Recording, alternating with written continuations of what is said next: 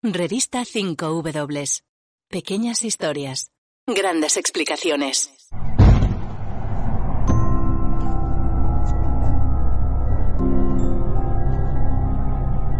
И для этого мы будем стремиться к демилитаризации и денацификации Украины. А также... Putin is the aggressor. Putin chose this war. And now he and his country will bear the consequences. Later today, we will present a package of massive and targeted sanctions to European leaders for approval. With this package, we will target strategic... Ucrania está en guerra. La invasión de la Rusia de Vladimir Putin a este país de Europa Oriental, a esta antigua república soviética, no tiene precedentes y sus consecuencias son impredecibles.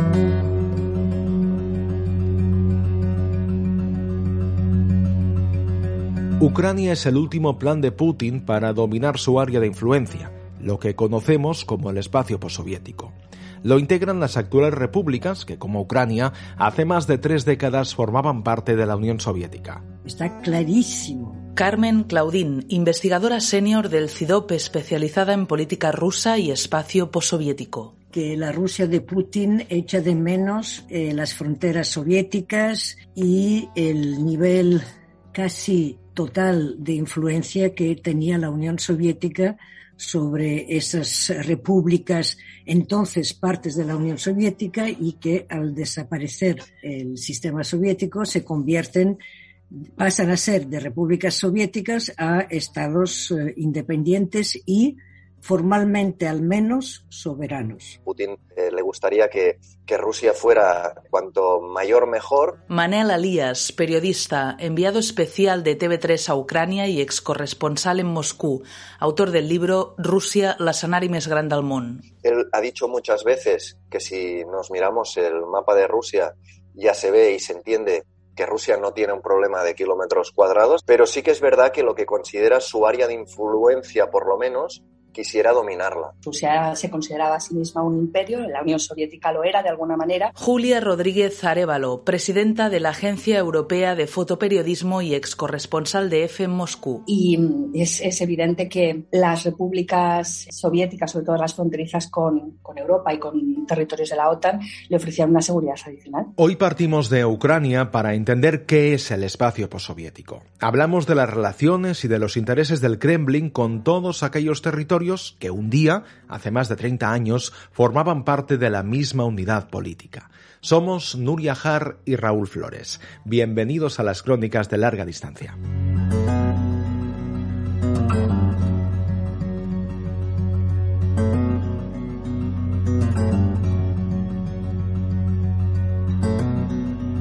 Hazte socio de revista 5W. Right now, we are following some big international breaking news. NATO officials now saying Russia has officially invaded Ukraine. A principios de 2021, Rusia empieza a trasladar tropas a sus fronteras con Ucrania y también a la península de Crimea.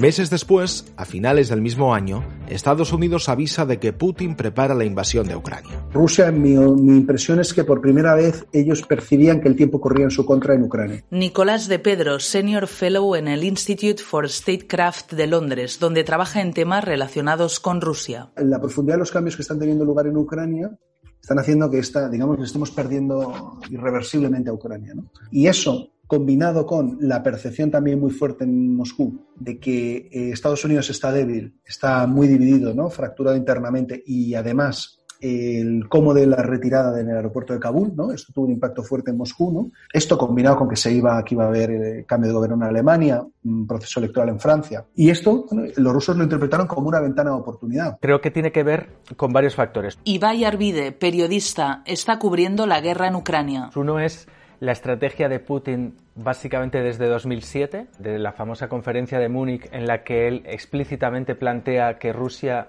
no va a aceptar ser una pieza más del tablero internacional, sino que Rusia va a ser, quieran o no, el resto de aspirantes a potencias, la segunda potencia militar del mundo y que por lo tanto eh, va a tener una interlocución directa con Estados Unidos eh, y que no se va a conformar con, menos y tiene que ver eh, evidentemente también con la expansión de la OTAN, porque es verdad que, que, Rusia está cada vez más cerca de la OTAN, pero también es porque la OTAN se está moviendo hacia, hacia Rusia.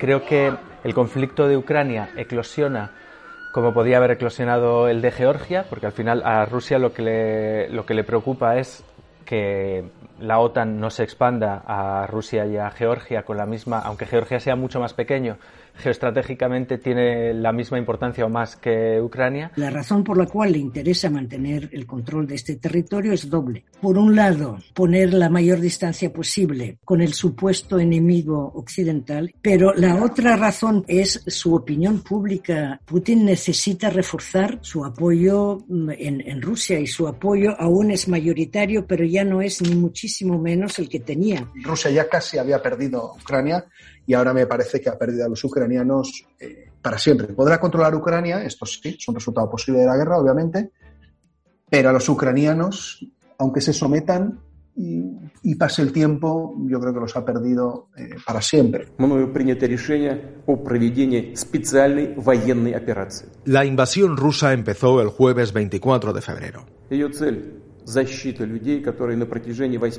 Y sus consecuencias van a ser muy profundas, en víctimas, en éxodo de personas, pero también en un nuevo orden de relaciones internacionales. Todavía eh, no somos plenamente conscientes de la profundidad del cambio que, afrontamos. Y eso, en mi opinión, eh, está relacionado con esta, eh, en mi opinión, falta de comprensión profunda o de la falta de comprensión de la profundidad del cambio en el que estamos, al que estamos asistiendo. ¿no?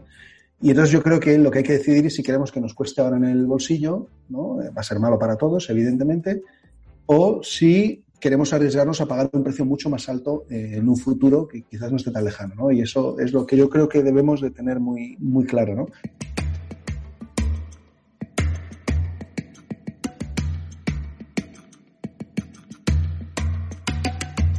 Para entender lo que está ocurriendo ahora en Ucrania, tenemos que retroceder, como mínimo, a noviembre de 2013.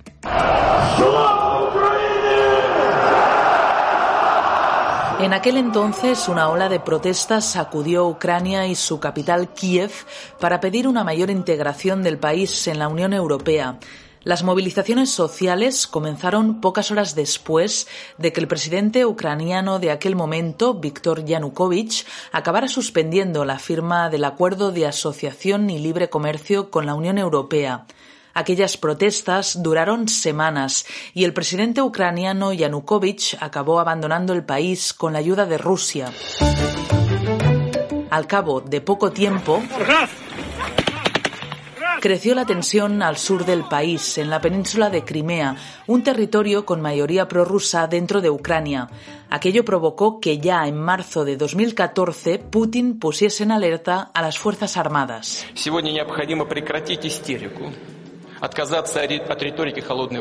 El territorio ucraniano de Crimea votó en referéndum su anexión a Rusia y un mes más tarde otro territorio del país en el este, tocando con la frontera rusa, otros dos territorios de la región del Donbass, Donetsk y Lugansk, declararon también su independencia de Ucrania. Aquel año, en 2014, cambiaron muchas cosas. Rusia hace camino solo, pone sus líneas rojas, es decir, mis patios de influencia son estos, no me los toquéis porque voy a reaccionar violentamente. Y una de las cosas que consigue Putin después de la, Unión, eh, de la caída de la Unión Soviética es modernizar unas fuerzas armadas que estaban muy, muy, muy, muy tocadas. El conflicto del Donbass hace ocho años que dura, pero justo ahora, días antes de empezar la invasión de Ucrania, Putin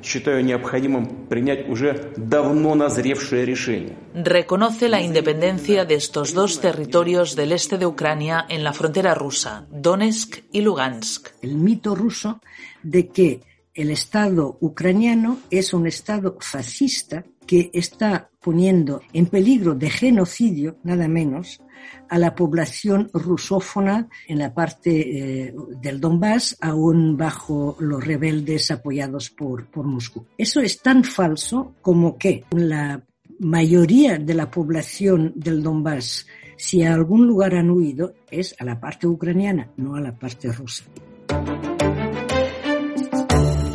¿Y lo que está ocurriendo ahora en Ucrania se parece en algo a lo que ya pasó en Crimea? La percepción de Rusia como aliado era una percepción absolutamente mayoritaria en el Donbass y en Crimea. Digamos que la percepción de la población local era completamente favorable a Putin. Hasta 2014 la percepción de que las alianzas de Ucrania deberían tender hacia Rusia era muy evidente en estas zonas y también es muy evidente que cuanto más al oeste, más se oponen a esto los, los ciudadanos. Los llamados partidos prorrusos, ¿no? desde la independencia, Ninguno ha reclamado nunca la reunificación con Rusia, ninguno ha pedido nunca ser gobernados desde Moscú. Uno de los resultados del inicio de la guerra en 2014, que no se puede entender sin la intervención de Rusia.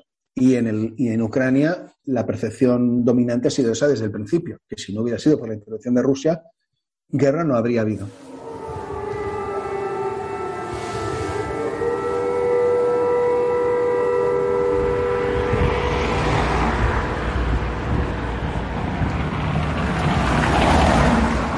La guerra de Ucrania está provocando un éxodo de personas hacia los países vecinos, especialmente a Polonia. En una semana han huido un millón de ucranianos, según Naciones Unidas. En la frontera de Ucrania con Polonia ha estado el director de revista 5W, Agus Morales. En poco más de una semana, más de un millón de personas ha salido de Ucrania y ha llegado a los países vecinos, a Polonia, Hungría, Eslovaquia, Rumanía. Incluso hay miles de personas que también han llegado a Rusia. Todo esto me ha hecho pensar en la crisis de los refugiados, la mal llamada crisis de los refugiados. En 2015 más de un millón de personas llegó a Europa, pero en este caso de forma irregular, y la mayoría eran de Siria y de Afganistán. Estos días yo creo que son importantes porque hemos visto que si hay voluntad política y popular, se pueden acoger a las personas refugiadas. Y creo que es una lección para, para el futuro y que nos debe hacer pensar en que no importa cuál sea el origen de las personas que huyen de la guerra, porque es una obligación moral y legal acogerlas y asistirlas. Увага! Повітряна тривога в місті. Просимо спуститися на перший поверх в укриття. Зберігайте спокій без паніки. Attention, emergency, air emergency in the city. Please proceed to the shelter on the first floor. Keep calm, no panic, please. Estación de trenes de Sismila. Aquí se ha montado uno de los puntos de recepción de refugiados. ¿Y qué es lo que Agus ha encontrado allí? De las varias visitas que hicimos a la frontera entre Polonia y Ucrania, se me quedó una imagen grabada, que es la de miles de personas saliendo de, Ucrania, que eran sobre todo mujeres y niños, y en la dirección contraria iban hombres que iban con mochilas, algunos mochilas militares, otros que iban muy decididos hacia, hacia la frontera, hacia el mismo puesto fronterizo. Y son, son ucranianos que, que estaban en el extranjero y que estaban volviendo, además se paraban y te lo decían, estaban moviendo para presentarse como voluntarios o para unirse al ejército.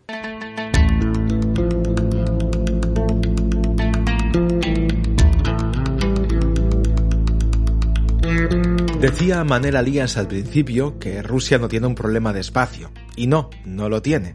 Rusia es el país más grande del mundo. Ocupa 17 millones de kilómetros cuadrados, es 34 veces la superficie de España y casi el doble de la de Estados Unidos. Pero esta Rusia de Putin, con esta otra...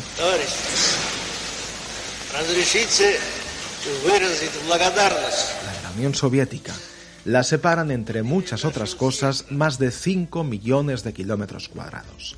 Con la caída de la URSS en 1991 surgieron más de una decena de nuevos estados.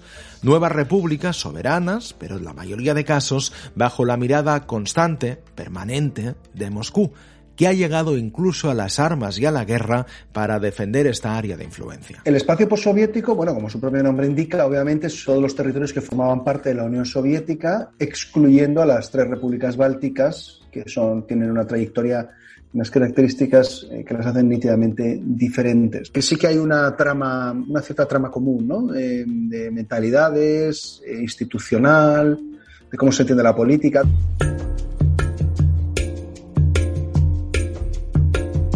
El espacio postsoviético llega hasta las fronteras de la Unión Europea, en Europa Oriental, con Ucrania, Moldavia y Bielorrusia.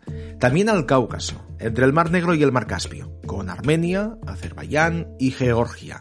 Y finalmente a Asia Central, con los cinco tanes, Kazajistán, Kirguistán, Tayikistán, Turkmenistán y Uzbekistán. A día de hoy hay algunas zonas que para el Kremlin son claramente suyas y que esas no se pueden eh, intentar tocar, como sería, por decir algo, Azerbaiyán, Kazajstán, toda esta zona de, Asia Central. Por supuesto, las que están incluidas ahora eh, dentro de Rusia, como Chechenia, etcétera, por supuesto.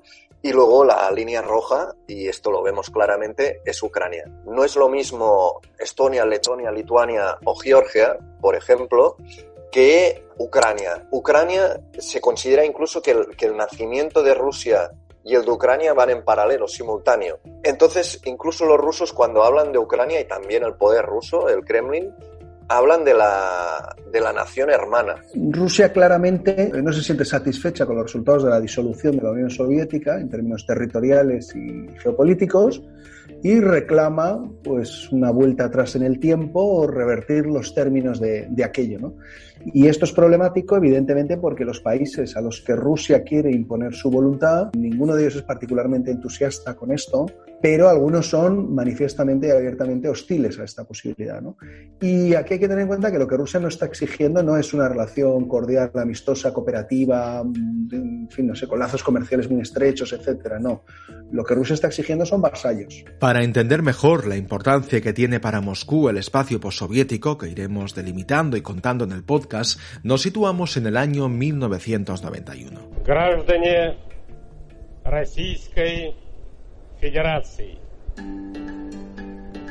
Клянусь при осуществлении полномочий Boris Yeltsin se convierte en el primer presidente de la Rusia postsoviética, una Rusia que andará sola después de la disolución de la URSS. Yeltsin era un hombre bastante inclinado a llevarse bien con Occidente, bastante poco lúcido, por por otro lado, pero los rusos tienen la sensación de que a Yeltsin lo utilizaron y le engañaron. Una de las ideas que está instalada en, el pueblo ruso es que a Yeltsin pues, le prometieron, por ejemplo, que las repúblicas bálticas no entrarían en la OTAN y, sin embargo, entraron en la OTAN. De ahí que eh, Yeltsin fuera perdiendo a ojos de la ciudadanía el, el, sex appeal que de alguna forma tuvo en un, en un principio, según se iba eh, convirtiendo para los rusos en un pelele de los occidentales. Eso también hace más fácil de entender la llegada de un personaje como Putin eh, con todo el KGB detrás. La Rusia que se encontró Putin era una Rusia que se sentía humillada, un país que pasaba de ser una de las dos grandes potencias del mundo a un Estado que pagaba las consecuencias de haber perdido la Guerra Fría hay como un estigma de que Rusia fue muy maltratada una vez cae la Unión Soviética por Occidente, en el sentido que es lo que se entiende desde Rusia, ¿eh? se quiere como celebrar la derrota de Rusia, en vez de quizá ayudar un poco más, incluso económicamente. Se considera que Occidente hubiese podido aproximarse a Rusia de una manera mucho más amistosa. Y se considera desde Moscú que esto no pasa. La URSS se había desmembrado en muchos nuevos estados y comenzó a surgir algo que veremos que ha sido una constante en estos últimos 30 años, las minorías rusas, personas, rusos y rusas, que de golpe se encontraban en minoría dentro de unas nuevas fronteras. Uno de los argumentos de este que permiten poner en marcha esta lógica y poner eh, y aplicar lo que Rusia considera como su derecho legítimo es apelar siempre al supuesto eh, a la supuesta amenaza en contra de las minorías rusas allá donde se encuentran. Y estas minorías rusas se encuentran en todo el espacio postsoviético, con lo cual es una palanca que siempre tenemos a disposición, digamos, para el Kremlin. En algunos casos, la presencia de los rusos en repúblicas eh, soviéticas era tan elevada como, por ejemplo, que en Kazajistán en aquella época el 40% de la población era rusa. O también se daba el caso en Letonia, por ejemplo. Entonces, em, para esta gente en particular era una sensación de abandono bastante, bastante grande. Por ejemplo, eh, cuando Letonia entra en la OTAN, pues de repente hay una población que, además eh, fue dejada em, en, el abandono por, eh, las autoridades letonas. Eran apátridas dentro de su, del país en el que habían nacido. Esos dos factores, el sentimiento de humillación y las minorías rusas en los nuevos estados, marcarán la evolución del espacio postsoviético en estos últimos 30 años. Vamos a recorrerlo entero. Iremos de oeste a este, de Ucrania y la Unión Europea hasta Asia Central.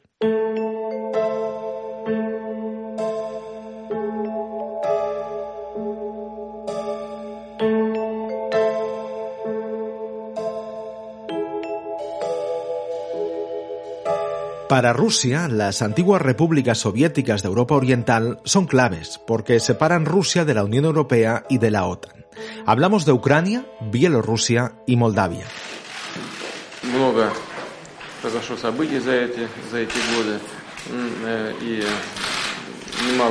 Aquí, en esto que escucháis, Vladimir Putin estaba reunido con el presidente moldavo para tratar sobre Transnistria. Transnistria es un estado de facto dentro de una antigua república soviética, Moldavia, vecina de Ucrania, un estado sin reconocimiento internacional que está bajo la influencia rusa. Allí hubo una guerra civil al principio de los 90, un despliegue de mm, militar eh, ruso y este conflicto se ha quedado congelado literalmente. Moldova nunca ha recuperado el control de ese territorio.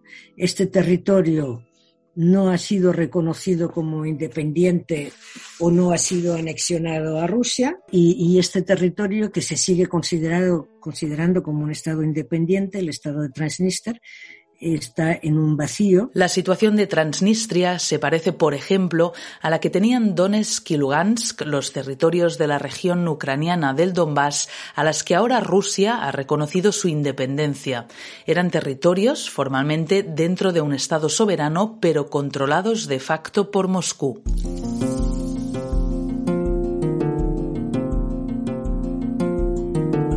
Además, Transnistria es el ejemplo de un concepto básico para entender el mundo postsoviético. Ahora lo mencionaba Carmen Claudín. Es un conflicto congelado. Es decir, después de una guerra o una escalada de violencia, los conflictos continúan latentes y pendientes de resolver. Los conflictos congelados son precisamente aquellos que nacieron de la existencia de minorías eh, rusos o rusófanas dentro de, territorios que dejaron, al dejar de ser la Unión Soviética, dejaron de ser su casa para estas minorías rusas y se encontraron como ciudadanos de otros países. Un ejemplo muy reciente de esta influencia de Moscú sobre Transnistria es la presencia de tropas rusas.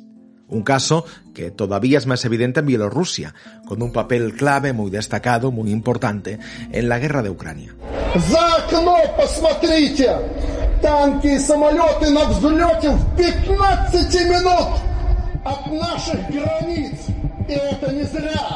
Bielorrusia es otro país nuclear de este espacio postsoviético de Europa Oriental, junto con Ucrania y Moldavia. Bielorrusia está gobernada con mano de hierro por Alexander Lukashenko desde 1994. El país estalló en otoño de 2020 para denunciar entonces fraude electoral y Lukashenko reaccionó con una durísima represión. Año y medio después, sigue en el poder gracias sobre todo al apoyo de Putin. Cuando estallan las protestas y este, mm, estas ganas de democratización de Bielorrusia en el 2020, a Lukashenko, al dictador de Bielorrusia, no le queda más remedio que abrazarse ya estrechamente a Putin que le salva.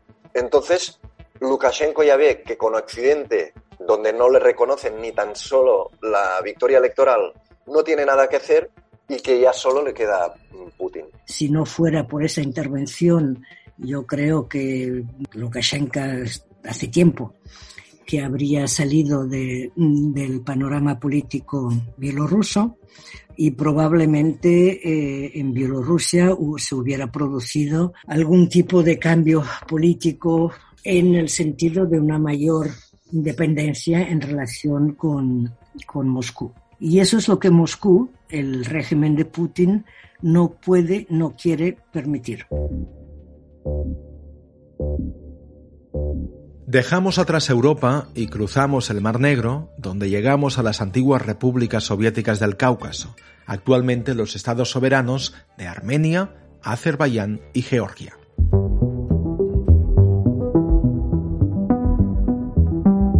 Lo que comparten en realidad es la historia. Andrés Mourenza, periodista, corresponsal en Estambul. En el sentido de que los tres eh, países del sur del Cáucaso han estado en muchas ocasiones ah, bajo una misma influencia de diversos imperios, ¿no? o sea, el persa, el ruso desde el siglo XVIII y luego dentro de la Unión Soviética es lo que caracteriza, digamos, la eh, unidad y luego también comparten, bueno, comparten eh, el hecho de que han sido eh, o son, como todo el Cáucaso, territorios que están poblados por una multitud de pueblos que hablan lenguas distintas, muchas veces ni siquiera emparentadas entre sí, que tienen religiones distintas. El Cáucaso limita con la Federación Rusa y el Kremlin no quiere dejar de influir.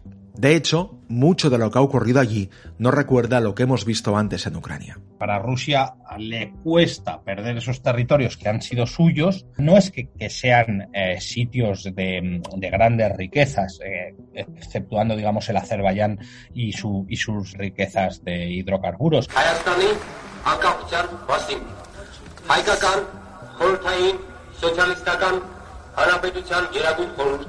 En 1991, estos tres países, Armenia, Azerbaiyán y Georgia, a medio camino entre Europa y Asia, recuperaron su independencia, aunque no lo tuvieron nada fácil.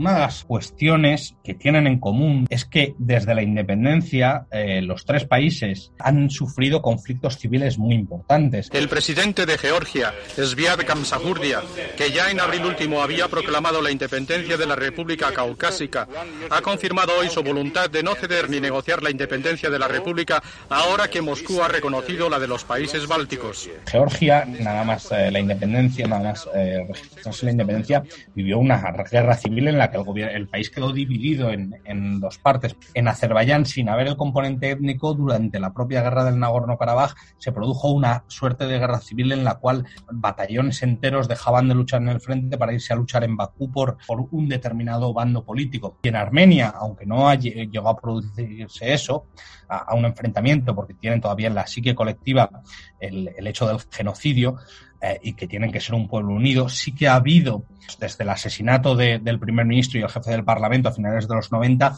represiones muy violentas. Y es en esta región, después de algunas de las guerras que nos contaba ahora Andrés, donde aparece otra vez el término que utilizábamos para hablar de Transnistria y de Moldavia, el de conflicto congelado.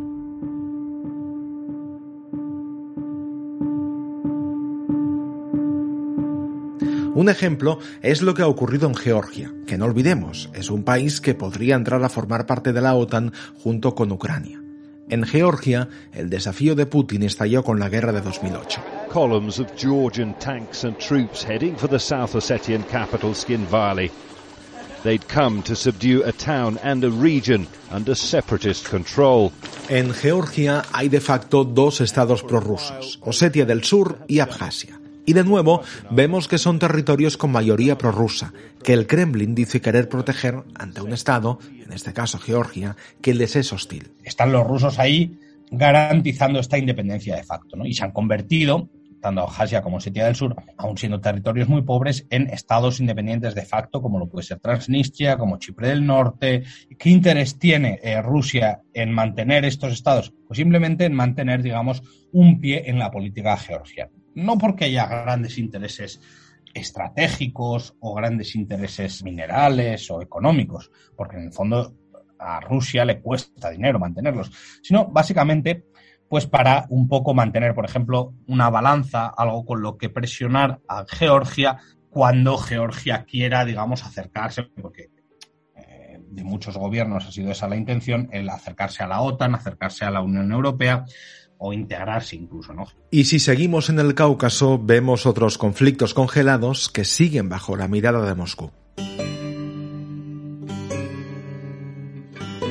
Por ejemplo, entre Armenia y Azerbaiyán. Armenia y Azerbaiyán intensifican los combates a lo largo de toda la línea de contacto en la zona de disputa de Nagorno-Karabaj. Ambos países denuncian el uso de armamento pesado. El Nagorno-Karabaj pertenece a Azerbaiyán, pero la mayoría de su población es armenia. A finales de los 80, los armenios del Karabaj exigieron que la región pasara a manos de la Armenia soviética. Esto provocó que en 1991 estallase una guerra entre los independentistas de la región, respaldados por Armenia, y el gobierno de Azerbaiyán.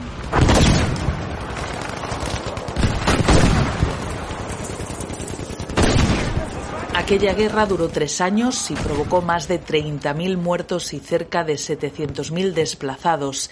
Era 1994 cuando los armenios del Karabaj, con el apoyo del ejército de Armenia, se habían hecho con el control de toda la antigua provincia autónoma.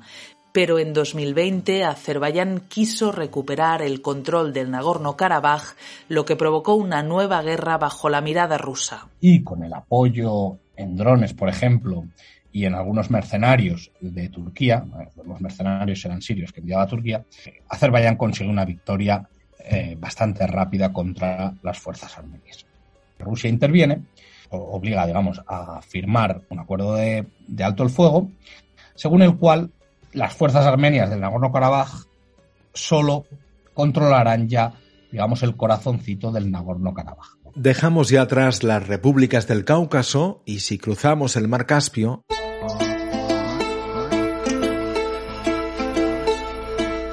lo más al este que encontramos son las repúblicas de Asia Central, lo que conocemos como los Tanes. Lo que comparten precisamente es el pasado soviético, esto les da un, hay una trama de continuidad en, en Asia Central, hay un salto muy fuerte eh, si uno cruza de Uzbekistán a Afganistán, por ejemplo. Luego también hay elementos eh, culturales, históricos. Por un lado tenemos pueblos túrquicos eh, que hablan la lengua común, que son los turmenos, kazajos, uzbecos y kirguises. Otra divisoria importante que trazar ¿no? desde el punto de vista cultural histórico es entre pueblos de tradición nómada y pueblos de tradición sedentaria. Entonces ahí los que son de tradición nómada son kazajos, kirguises y turmenos y los de tradición sedentaria y tayikos. Y esto tiene, un, tiene relevancia eh, desde el punto de vista cultural y todavía hoy. Los llamados Tanes son el espacio postsoviético más oriental. Son las repúblicas de Kazajistán, Kirguistán, Tayikistán, Turkmenistán y Uzbekistán. Todas ellas se independizaron en 1991 después de la caída de la URSS y nunca antes habían existido como estados. Y no todos dependen con la misma intensidad de Rusia. La que tiene la relación más estrecha y dependiente es Kazajstán, en la que hay una relación muy de dependencia y muy orgánica también entre las élites kazajas y la élite rusa. También el hecho, obviamente, de que tiene 6.000, 7.000 kilómetros de frontera frontera transparente, abierta y indefendible e incontrolable, ¿no? porque es la estepa que se mezcla con el bosque y no, no hay un accidente natural, no, uno puede ir andando y no saber en qué momento está en, eh, está en Kazajstán y cuando está en la Federación Rusa. ¿no? En los TANES vemos algo que es muy común en otros países del espacio postsoviético que hemos ido contando, la energía. Ucrania los países del Cáucaso, también los TANES de Asia Central, son países por donde pasa gas. Y además, aquí en los TANES encontramos estados productores de hidrocarburos. La energía juega un papel clave aquí, ¿no? En despertar el, apetito de Rusia y de otros grandes actores, ¿no? Asia Central pues alberga unas reservas muy importantes, de, sobre todo de hidrocarburos, ¿no? Petróleo en el caso de Kazajstán, gas en el caso de Turkmenistán, ¿no? También Uzbekistán es también productor, no tanto, pero aún tiene unas reservas eh, significativas, ¿no? Que le permiten ser prácticamente autosuficiente y exportar. La disputa durante todos los años 90 hasta más o menos 2008, 9, 10, básicamente esos 20 años, es eh, por dónde van a ir las rutas de tránsito. Y entonces hubo mucha competencia entre, entre Rusia, que quería mantener su monopolio, ¿no? en época soviética todas las tuberías, para entendernos, iban hacia Rusia y de Rusia hacia Europa o hacia donde fuera, pero básicamente estaba totalmente integrado el sistema con Rusia. Occidente intenta romper ese monopolio, no solo, ¿eh? también Irán, y Occidente lo intenta por diferentes vías, ¿no? Eh, dos de ellas muy conocidas, ¿no? que es la por el Cáucaso y por Afganistán. De hecho, el precio de la energía fue uno de los desencadenantes de las protestas masivas de Kazajistán en enero de 2022.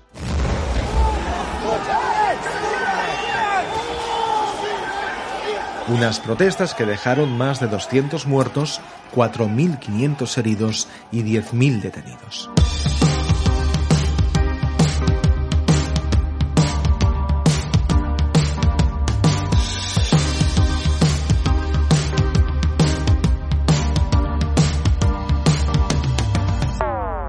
Este es el mapa completo del espacio postsoviético. Territorios como Ucrania, Georgia, Moldavia, que el Kremlin quiere mantener bajo su tutela. Vamos, que los considera un patio trasero que no quiere perder. Da la impresión de que ahora Putin quiere revertir lo que Mikhail Gorbachev facilitó hace más de 30 años con la disolución de la URSS, la desaparición del Pacto de Varsovia y las independencias de parte de su antiguo territorio. Eh, los rusos eh, no llevaron nada bien la desintegración de la Unión Soviética, era un pueblo que se sentía humillado y aunque desde fuera vemos eh, al Putin autocrático que no tolera la oposición y demás, desde dentro es, es un personaje para muchos admirable porque ha devuelto el poder a, Rusia desde el punto de vista de ellos, obviamente, tal como lo ven los rusos. Es curioso porque a Putin se le compara mucho con un zar, ¿no? Aquí tendemos siempre a decir el, nuevo zar porque mm, nos parece que lo que quiere es recuperar un imperio, pero en cambio quizás la comparación que correspondría más con lo que está pasando es mm, que lo que intenta recuperar es el poder soviético, que también depende sobre todo de él, eso es verdad, pero alrededor tiene una estructura de gente que viene sobre todo de, fuerzas de seguridad del orden secretas también, inteligencia, etcétera, que también tienen mucho poder. Y si vemos en qué se basa su poder, control de los medios de comunicación, de la justicia, no permitir disidencia eh, ni un ápice, se parece mucho también a cómo se gobernaba la, Unión Soviética. De hecho, Putin es un modelo y también una fuente de financiación para muchas fuerzas políticas emergentes en la Unión Europea. Hablamos de la extrema derecha, que vemos crecer en España, Francia, Italia o Alemania. Cuando hablamos en Europa de extrema derecha o de gobiernos autoritarios que parece que quieren emerger, etcétera, el modelo para mí yo creo que es claro que es Vladimir Putin. El tipo de leyes que intentan defender estos líderes son en una versión más light, pero van en la dirección de las que ya están aprobadas en Rusia en los últimos años de, los mandatos de, de Putin.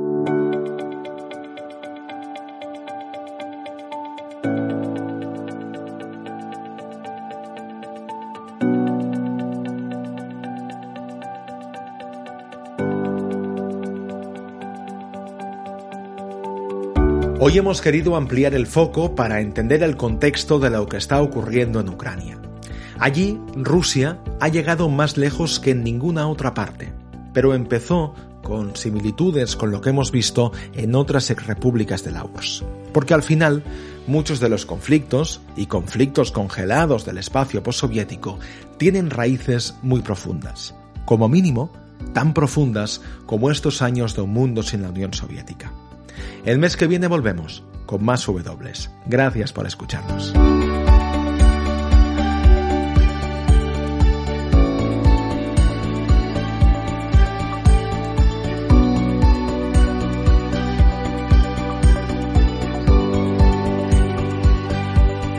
¿Se puede contar el mundo con las 5 W? En el mundo pasan cosas increíbles. Ayúdanos a contarlas. Hazte socio de revista 5 W.